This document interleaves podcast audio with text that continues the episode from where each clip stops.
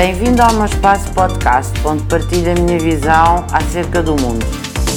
A inteligência artificial, ao invés de ser visto como algo negativo que retira emprego aos seres humanos, foi dito durante muito tempo que as máquinas iriam substituir os humanos, nós vimos que não. Uh, efetivamente, há tarefas mais ou menos mecanizadas que podem ser substituídas pelas máquinas, mas o ser humano é ainda o sujeito da relação laboral, é a figura central no mundo do trabalho e continuará a ser assim.